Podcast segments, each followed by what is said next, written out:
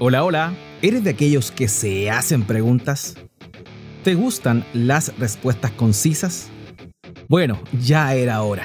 Este es tu podcast Cápsulas Doctrinales, donde estaremos respondiendo una interrogante bíblica en cada episodio. Soy Pablo Miranda, esposo, padre de cinco hijos y sirvo a Dios como pastor en una hermosa congregación en Antofagasta, Chile. Esta es la pregunta de hoy Comenzamos. Para este episodio tenemos tres interesantes preguntas todavía dentro del marco de la revelación divina. En primer lugar, la pregunta que vamos a estar respondiendo es, siendo que la revelación general es objetiva en cuanto a la existencia de Dios, ¿de qué manera se puede conocer a Dios más profundamente? ¿De qué forma el ser humano puede conocer a Dios profundamente, siendo que la revelación general no le permite ese tipo de conocimiento? Y la respuesta es por medio de lo que se denomina revelación especial. Inmediatamente eso nos lleva a nuestra segunda pregunta. ¿Qué es la revelación especial? Esta consiste en la manifestación que Dios mismo hace a personas particulares en momentos y lugares concretos. Esta sin duda alguna es relacional y personal y no, como lo vimos anteriormente, de manera general.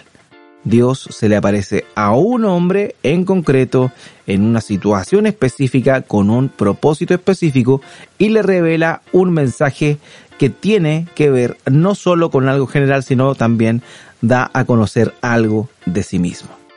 Y eso nos lleva finalmente a nuestra tercera pregunta de este episodio. ¿Por qué razón no todos tienen acceso a la revelación especial? La respuesta es sumamente sencilla, pero realmente dramática. La causa de que esto no pase es el pecado.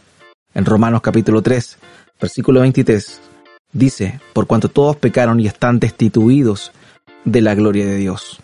El pecado hizo que fuese imposible para el ser humano relacionarse con Dios. No olvidemos que cuando Dios creó a Adán y a Eva, Él hablaba, Él se relacionaba personalmente con ellos. Obviamente esto correspondería a la revelación especial.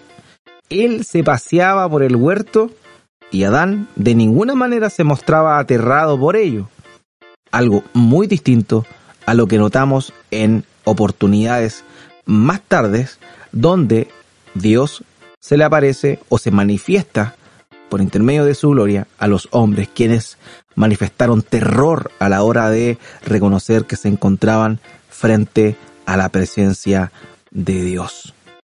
Ahora, hay quienes postulan que la revelación especial fue la obra de gracia de Dios que actuó como respuesta al pecado de Adán y Eva.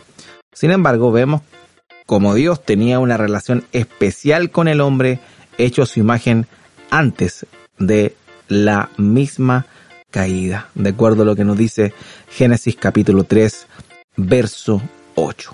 Por tanto, es el pecado el que no permite que todas las personas tengan acceso a la revelación especial.